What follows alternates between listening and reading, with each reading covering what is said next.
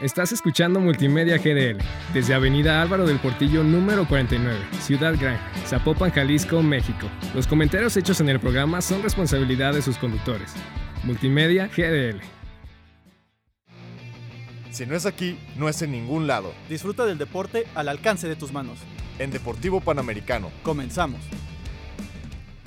Hola, buenas tardes. Nosotros somos Cristian Yanis y César Serrano y les damos la bienvenida a este nuevo capítulo de, de, la quinta temporada de Deportivo Panamericano.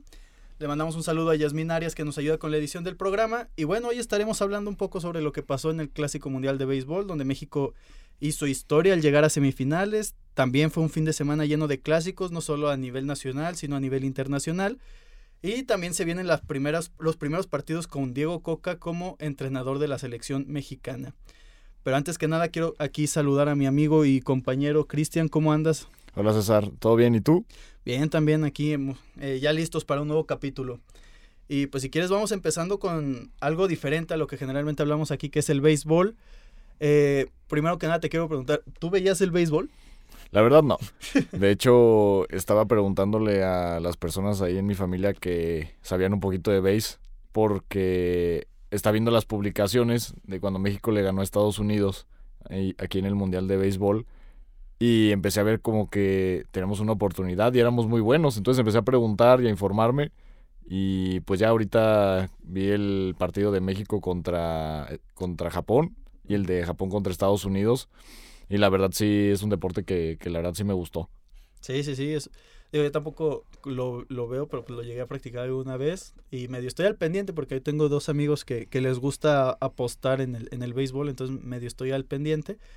Pero sí, y pues a mí me parece muy destacable que México nuevamente en una disciplina que a lo mejor no tiene los mejores, eh, bueno, no tiene los reflectores que sí tiene el fútbol, nos dio este orgullo y esta emoción porque generalmente yo creo que como nosotros había mucha gente que si bien tenía alguna noción del béisbol, tenía alguna noción de lo que estaba pasando, este, no estaba tan interesada y creo que esta selección logró que la gente, como te digo, como, como bien dices, se interesara en el deporte, que a lo mejor le dieran más ganas de conocer. Y es una selección que aparte me parece sumamente carismática, en, gran parte por este Randy Arozarena. ah, este, el acento. este, pero sí, en gran parte por, por Randy. Y, me parece que para no ser una potencia le pelearon de gran, eh, de gran manera a, selecciones que sí lo son, como, bueno, a novenos, no sé cómo se diga, que sí lo son como lo fueron este Puerto Rico, como lo fue Estados Unidos que les ganó, digo que le ganaron a Estados Unidos y pues a Japón lo llevaron hasta la última entrada, de hecho hasta la, hasta la novena estuvieron arriba en el marcador.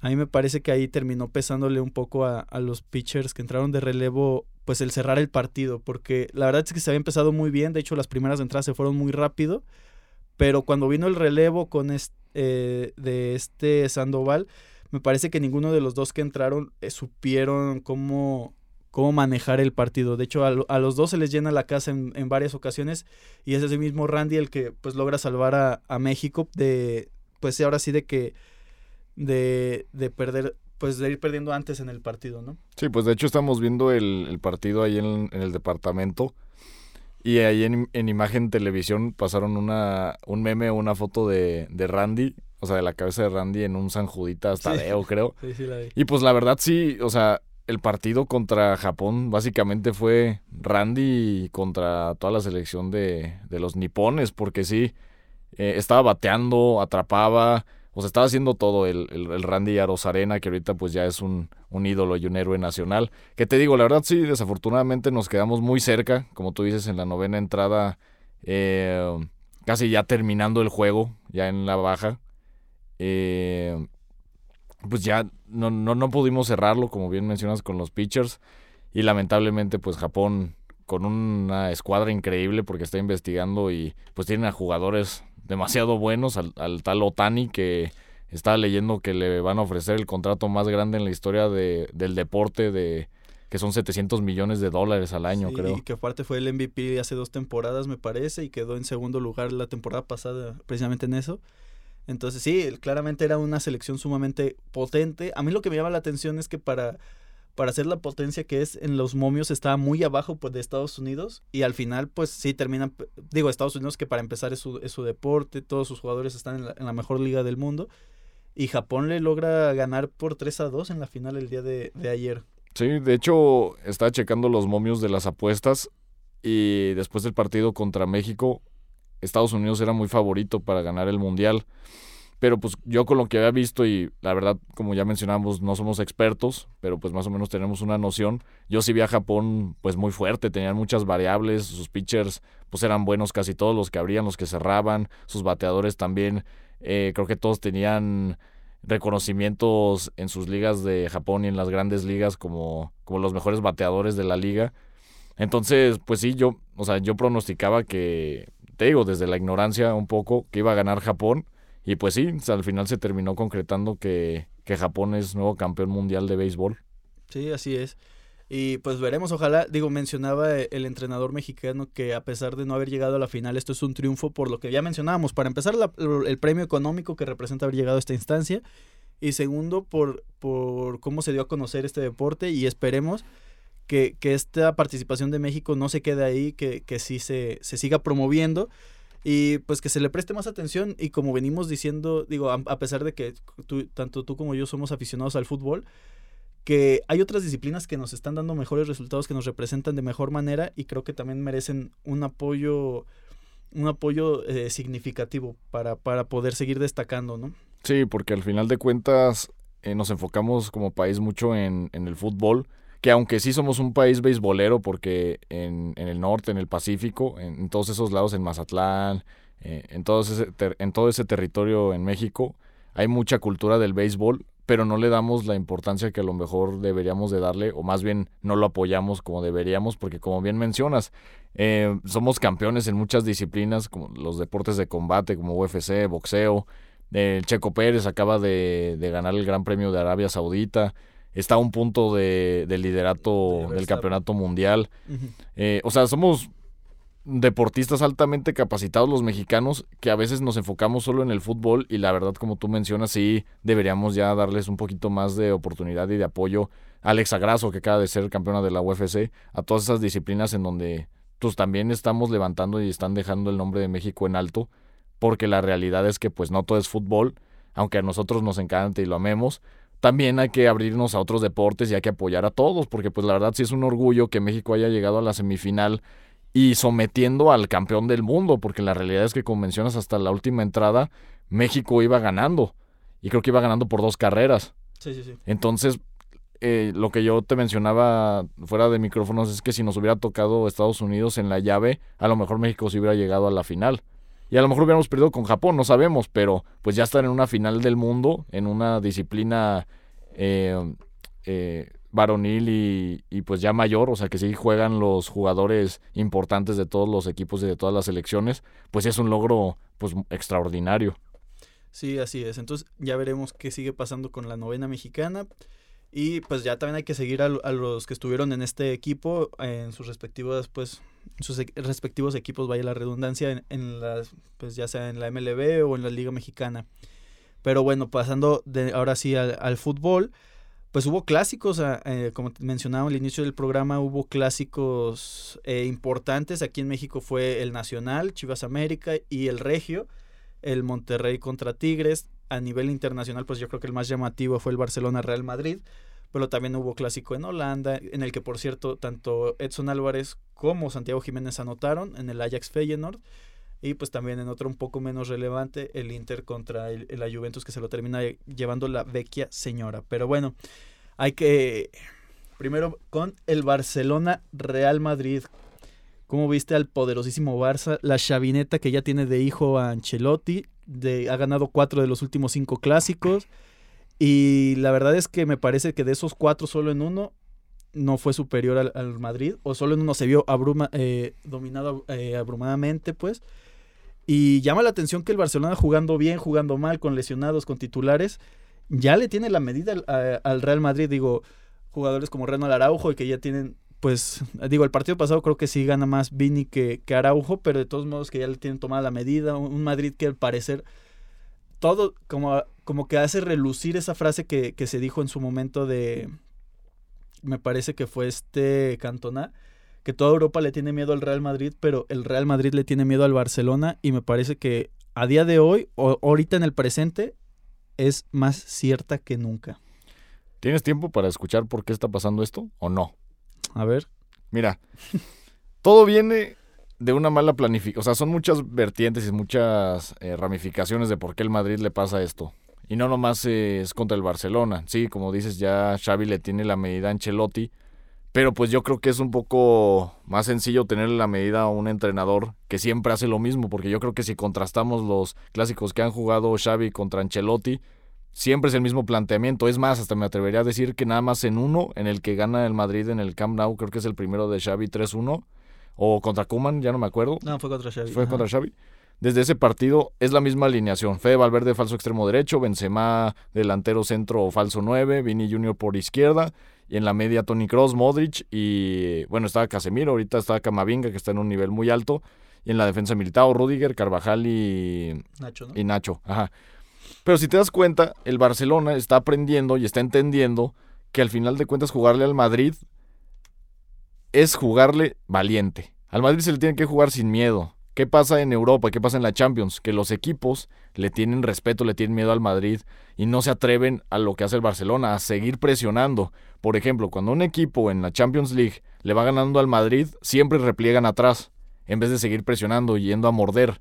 El Barcelona es todo lo contrario, va ganando o va empatando o va perdiendo y va y sigue mordiendo y sigue apretando la salida y sigue queriendo tener el balón y no le da ese respeto, no le da ese miedo al de por parte de, del Barcelona al Madrid, que esa es la diferencia entre eh, cuando juegan en los clásicos estos dos equipos, que Xavi también con, con, su carácter, que es una persona pues muy competitiva y que se nota que le tiene un resentimiento eh, deportivo y también a lo mejor extradeportivo al Madrid, pues se nota que le quiere ganar y tiene esa hambre de, de ganarles. En cambio, Ancelotti, pues no, no se le ve esa hambre de ganar, que a lo mejor querrá ganarnos, que, que, perdón, querrá ganarles al Barcelona, pues sí, pero es muy diferente cómo plantear Xavi los juegos, valiente, queriendo ganar y queriendo llevarse todo, porque Xavi los clásicos los juega como literalmente una final de copa. Y Ancelotti no, Ancelotti los juega muy precavido, los juega muy cauteloso, haciendo planteamientos muy similares en todos los juegos. Y pues evidentemente, como en el fútbol y en todo, si tú entiendes las variables o empiezas a encontrar los patrones de un equipo, como Xavi ya los encontró en, el Madrid, pues ya sabes cómo detenerlos. Pones a Araujo en banda, eh, haces tres contra uno eh, en la banda izquierda, pones a, tus, a, tu, a tu lateral, a tu central y a tu mediocentro defensivo a marcar esa zona y se queda solamente Benzema, pero Benzema ahorita ya no es tan joven, entonces ya no puede hacer sus regates, ya no puede llevarse a la gente. Benzema ahorita nada más es un creador de juego. Y si desconectas esa válvula de Vinicius con Benzema, pues destruyes todo el ataque del Madrid, porque aparte en la banda derecha ni siquiera tienes un jugador natural de esa posición. Es Fede Valverde que juega de interior o que esa es su posición ideal, jugar de, de interior por derecha. Ahora también, si juegas todos los clásicos contra Gaby, Pedri, eh, bueno, jugó... Bueno, pero la cuestión es que no han jugado todos los clásicos contra Gaby, Pedri, No, sí, pero a lo, a lo que, me, a lo que me refiero es que si juegas los clásicos con contra Juventud, que lo que el Barcelona ahorita no está dejando de hacer es que nunca deja de correr. El Barcelona nunca deja de correr en todos los partidos. Y si tú juegas con Tony Cross de 422 años y Luka Modric de 592 años y solamente juegas con Camavinga joven, pues evidentemente por energía se los van a comer. Por mucho que tengan más experiencia, tengan más técnica, sean mejores o lo que sea, por energía se los van a comer e inevitablemente yo lo veo así. Si en tu ataque eres inoperante y solamente ataca a Vinicius y Benzema queda un poquito rezagado y Fede Valverde ni siquiera llega, tu segunda opción en ataque son tus interiores, tus volantes que lleguen en segunda línea. Pero si tienes a Kroos y a Modric que trotan todo el juego, o sea que todos mis respetos para ellos que son leyendas, pero sin no tienen ese punto de velocidad, de físico, de sorpresa, pues evidentemente se te va a hacer muy complicado hacer algo. Sí, pues sí, pero también la realidad es que ha habido partidos en los que el Madrid tiene para golear y por ejemplo está el partido de Copa del Rey, el de la ida. El Madrid tenía para haber este, hecho lo que quisiera con el Barça, el Barça que llegaba sin Pedri, sin Gavi, sin Lewandowski, sin Dembélé y, y pues también, ¿no? Aparte, pues Xavi también hace sus, sus este, cambios de posición. Ahorita Gavi ya lo está poniendo de, de extremo izquierdo cuando él pues también era, también jugaba de interior.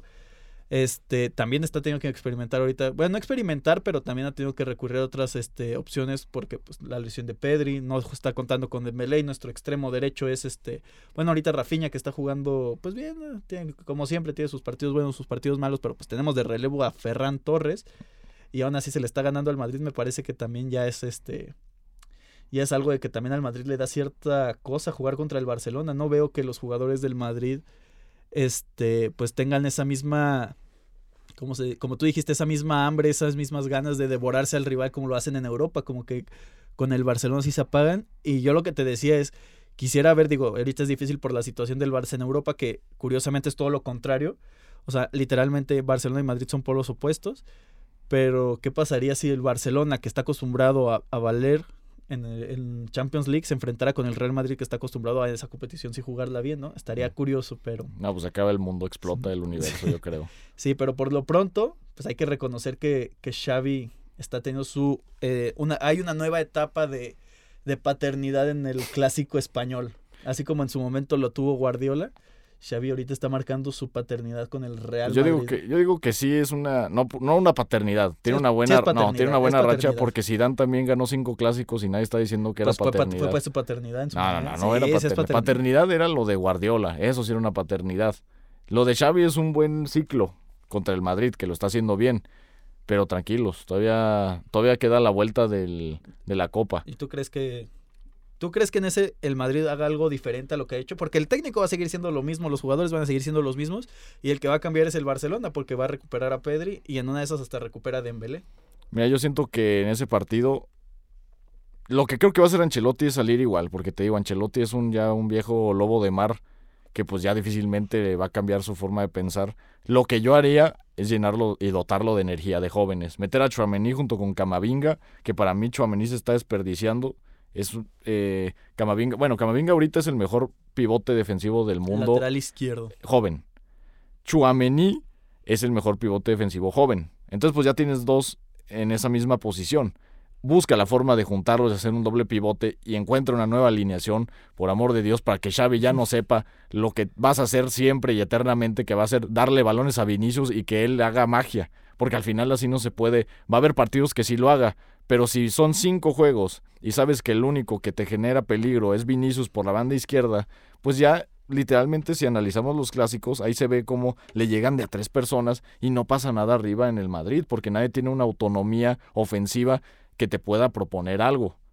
Excepto lo que yo propongo, que ya yo sé que Ancelotti está escuchando este podcast, es que juegues con doble pivote, a lo mejor un 4-4-2, Vinicius y Benzema, Chuamení Mavinga, abras las bandas con Fede Valverde y en izquierda a lo mejor pongas a Rodrigo y durante el juego lo cambies a este a Rodrigo de, de mediocentro ofensivo o de creativo y hagas una conexión Rodrigo Benzema Vinicius, hagas hacer algo diferente, para eso le pagan a Ancelotti, tienen que hacer tácticamente diferente. Si vemos que en el equipo, como, como tú dices, que ustedes tienen a Ferran Torres de revulsivo, nosotros tenemos de revulsivo a Asensio. Y a Mariano Díaz. Y a Mariano Díaz, Álvaro Rodríguez, un chavo de 18 años, Dani Ceballos, Jesús Vallejo, Odrio. O sea, ninguno de esos sirve para nada. El único que se salva es este Marco Asensio al final tampoco tenemos mucho relevo, entonces tienes que sacar agua de las piedras de alguna forma y para eso le pagan al entrenador. Y aquí es cuando los entrenadores tienen que demostrar lo buenos que son buscando pues, variables tácticas. Pues ahí está otro punto a favor para Xavi, ¿no? Porque acá con Xavi todos le responden. Acá la, duda está entre quién suplía a Pedri entre Sergi Roberto y sí Y Sergi Roberto fue el mejor jugador del partido y por su parte sí pues entró bien y, y da el gol de la victoria, ¿no? Entonces Sí, pues en, ese, en ese aspecto la realidad es que Xavi sí le ha ganado en el pizarrón a Ancelotti. Yo no digo que Xavi sea mejor entrenador que Ancelotti porque no, pues no. no, no pero... pero Xavi sí le ha ganado en el pizarrón. Se está claro porque como dices ha buscado variables variantes tácticas para los problemas que le han salido al Barcelona y Ancelotti no, Ancelotti se aferra a la misma idea.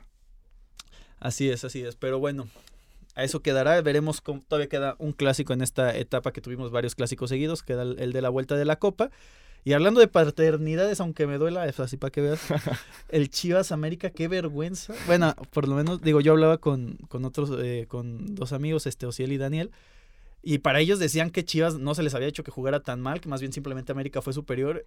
Y se coinciden que América fue muy superior, pero para mí Chivas jugó, jugó muy mal, dejó de hacer todo lo que estaba haciendo en esta temporada, la defensa se vio desubicada, jugadores como el Oso González se vieron perdidos, faltó intensidad, faltó que alguien mostrara esa garra, ese amor por los colores, y, y me parece que, y yo, yo los digo y lo mantengo, para mí, si no cae el gol de Emilio Lara, esto podía haber terminado como con Cruz Azul. Sí, pues lo que platicábamos fuera de micrófonos, que que si no fue, hubiera sido por ese autogol de Emilio Lara, con ese centro y ese remate que, remató mejor que Ronaldo Cisneros o que, el Piojo Alvarado. que, el Charal Cisneros. El, no, el Charal ni le da. El Piojo Alvarado tuvo una similar en el primer tiempo, digo, un poco más incómoda. Pero no es posible que llegue, tenga que ser Emilio Lara y que nos dé vida en un clásico nacional cuando viene siendo en teoría la mejor defensa, el mejor visitante y cuando tienes en teoría pues se supone estás peleando la parte alta de la tabla. Ahorita Chivas ya bajó, me parece, a séptimo lugar. Y, sí se me hizo que los jugadores, bueno, yo mencionaba que, que, a mí se me hacía un exceso de confianza, no solo de los jugadores, sino a nivel institución. Porque toda esta semana de medios, a pesar de que según esto fueron entre ambos equipos, pues se vio claramente que fue de Chivas. O sea, toda la semana de medios fue planeada por Chivas, las declaraciones del Pocho Guzmán, las declaraciones de Mozo me parece que al final todo esto le termina pesando a Chivas. Me parece que al final los jugadores no sé si salen o nerviosos porque tenían que justificar todo lo que se hicieron con esa carga, con ese peso extra o con exceso de confianza. Pero al final de cuentas, América calladitos, pues barrió, barrió a Chivas en el Akron. Sí, y la verdad de este clásico yo sí lo consideraría como uno bueno, porque comparándolo con, con el debate que estaba viendo de que el clásico regio iba hacer muchísimo mejor y aplastar en futbolísticamente al de América Chivas. Pues la realidad es que el clásico regio siempre ha sido lo mismo, partidos cerradísimos en donde la diferencia nomás es de un gol, como lo fue. Golazo, por cierto. Sí, golazo de Luis Romo, casi de media cancha. Pero este clásico de, de América Chivas, a mí al menos no me defraudó. Hubo goles, porque de repente también ya los clásicos América Chivas ya no había ni goles, o había nomás empates, o, o 2-0, o 3-0 del América. Como dices, las Chivas no habían metido las manos hace un, hace un buen rato. Sí, sí, sí. O sea, pues de hecho en temporada regular siguen sin meter las manos. No ganan desde 2017 con, con Matías Almeida, precisamente. Y ya los que se han ganado han sido en, liguillas y me parece que los más cercanos han sido, pues fue los chicotazos. Y ya me parece antes de ese no, no, no tengo muy claro uno en el que haya, en el que haya ganado Chivas. Pero sí, es, a mí me parece increíble que por fin tienes eh, en teoría llegas parejo y eches a la basura porque porque me decían, "No, es que es que Chivas hizo lo que pudo", pero a mí se me hace que no, o sea, Chivas para mí, te digo, contra Tigres, contra Monterrey, contra Pachuca, contra Santos se, vio algo mucho mejor que esto y la verdad es que por más que el América te pudo haber sido superior, Chivas tenía para haber dado una mejor cara. Y a mí, para mí el, partido, digo, antes de, de cómo se dio, eh, pintaba para un empate con goles, pues. Y, y, no, o sea, te digo, el equipo de frauda, al final Pocho Guzmán, que venía siendo pieza fundamental, y ya habíamos hablado de ese liderazgo, para mí la riegan toda la semana del clásico desde sus declaraciones hasta hacerse expulsar de gratis, que ahora no va a jugar el clásico tapatío. Eh, sí me parece que todos fallaron, fue una pésima noche para Chivas, y para mí la única forma de revertir esta situación es ganando el clásico tapatío que ya el Atlas, pues no está despertando, pero al menos ya no da pues, vergüenza ajena. Sí, no, sí, no, ya no es una lágrima como, como está acostumbrado en su historia y como ha sido este inicio de torneo. Ya está un poquito recordando algo de sus dos años de gloria en toda su historia. esa pedrada fue muy gratuita, mis César. No, no es gratuita, es, la realidad, son hechos. son factos. Son factos. Entonces, sí, te digo, ahí me llega a preocupar porque pues también Chivas no ha respondido en los últimos clásicos tapatíos, en gran parte por el, jugador, el mejor jugador en la historia del Atlas que ha sido Julián Quiñones. Pero pues hay que ver, para mí Chivas llega obligado, llega con más carga que el Atlas inclusive, porque si te digo, Atlas tiene la presión de meterse entre los 12, pero pues lo va a hacer y de todos modos te digo, su historia no le requiere que haga algo importante. Por su parte, Chivas tiene que retomar el curso, no puede permitirse perder dos clásicos seguidos y sobre todo como perdió el del América entonces, me parece que para que, digo, a mí igual se me haría injusto eh, crucificar a Pauno por estos dos partidos, pero sí, sí pesa al final en el balance general cómo te fue en los clásicos y sobre todo si al final de cuentas llega desinflado a liguilla, ¿no? Que sabemos que así es el fútbol mexicano, depende cómo llegues a liguilla, cómo te va a ir.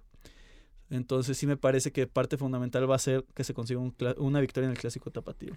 Sí, la realidad es que el profe Paunovic, el belgico Paunovic, ha hecho un buen trabajo con Chivas.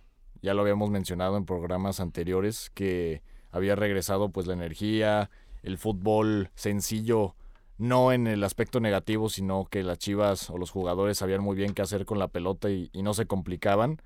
El clásico, yo siento que sí fue un partido aparte, porque como ¿Consideras dices, que fue un accidente? yo creo que sí fue un accidente y no. Creo que fue un accidente el resultado, porque se me hace muy amplio para lo que debió haber sido, porque la realidad es que Chivas también tuvo sus ocasiones con Charal Cisneros, que no fueron a Que bueno, puerta, que no fueron a puerta. ocasión con Charal Cisneros no cuenta como ocasión, porque Bueno. sabemos que él no va a rematar a puerta, él no le va a dar el cabezazo y si le da lo va a defender, ¿no? Bueno, pero el pues, Piojo eh, Alvarado que despejó mejor que Emilio Lara, este, entonces así sí, no. pero pues eso ya es problema de, Sí, de de los calidad de los delanteros, no es que no hayan generado.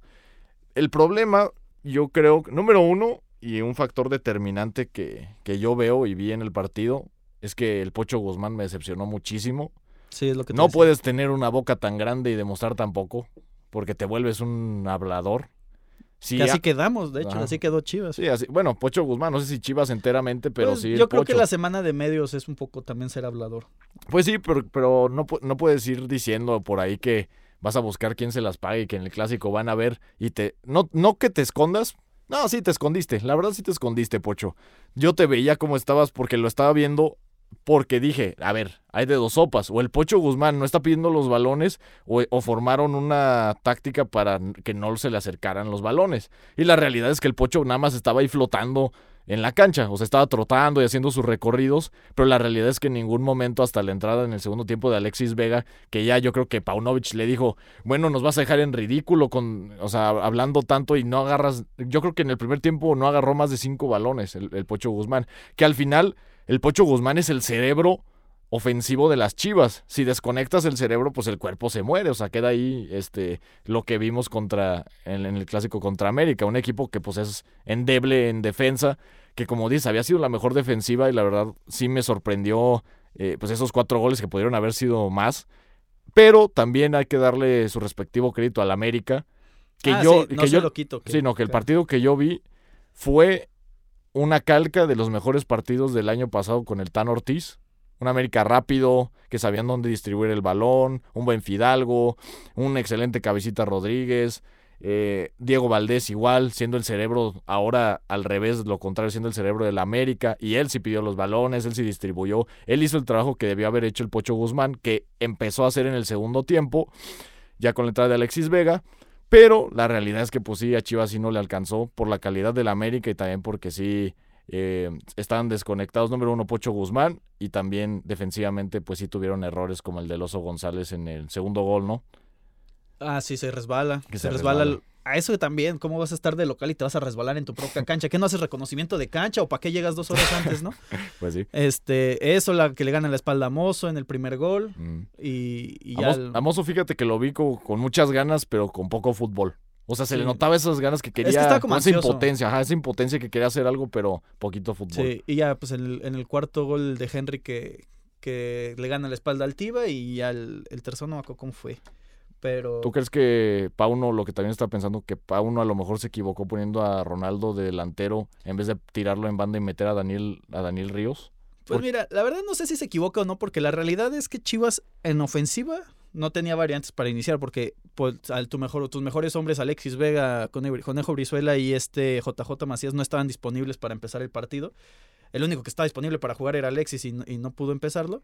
Entonces me parece que no sé si se equivoca, en realidad no hay variantes, pero pues ya veremos. Lo bueno es que se viene fecha FIFA. Digo, bueno, pues para, para, el, profe, para el profe, porque pues para nosotros, pues no.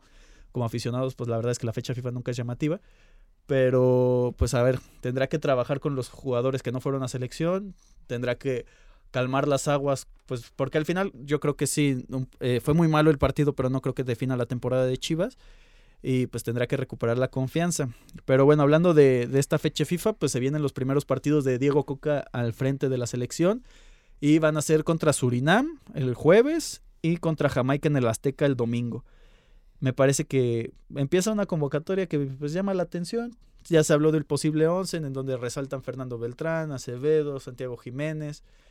Entonces hay que ver cómo empieza. Digo, no son rivales obviamente con los que puede hacer una gran este un gran parámetro, pero pero pues hay que empezar a ver cómo, cómo funciona este nuevo equipo de Diego Coca. Sí, a mí esta convocatoria, ya para terminar, porque se nos está acabando el tiempo, nada más rápidamente comentar que a mí me gusta la convocatoria, me gusta que haya traído gente nueva, Nene Beltrán, el chiquito Sánchez, eh, o sea, gente que pedíamos en la selección anterior con el Tata Martino, gente nueva, gente fresca, jugadores que puedan hacerte algo diferente. Y a mí me gusta la convocatoria. Vamos a ver cómo plantea los partidos, si va a seguir su misma idea que con Atlas, de un equipo bien, bien armado y bien defensivo y que al contragolpe sea muy bueno y que con balón pues también tenga cierta idea. O a ver qué plantea Diego Coca. Pues yo espero que no sea así porque pues, los rivales son Surinam y Jamaica. Pues bueno, Jamaica a lo mejor por los contras son jugadores rápidos, pero pues ya veremos. Pero bueno, esto ha sido todo por nuestra parte. Le agradecemos nuevamente a Yasmin Arias que, nos ayuda con la edición del programa. Y pues los invitamos a que nos estén escuchando, eh, que nos sigan en nuestras redes. Estamos en Instagram como arroba deportivo panamericano. Nosotros somos eh, Cristian Yanis y César Serrano. Nos vemos en la próxima. Gracias. Se nos terminó el tiempo. Y recuerden, si no es aquí, no es en ningún lado. Nos vemos la próxima semana con más. En Deportivo Panamericano. Estás escuchando Multimedia GDL desde Avenida Álvaro del Portillo número 49, Ciudad Gran, Zapopan, Jalisco, México. Los comentarios hechos en el programa son responsabilidad de sus conductores. Multimedia GDL.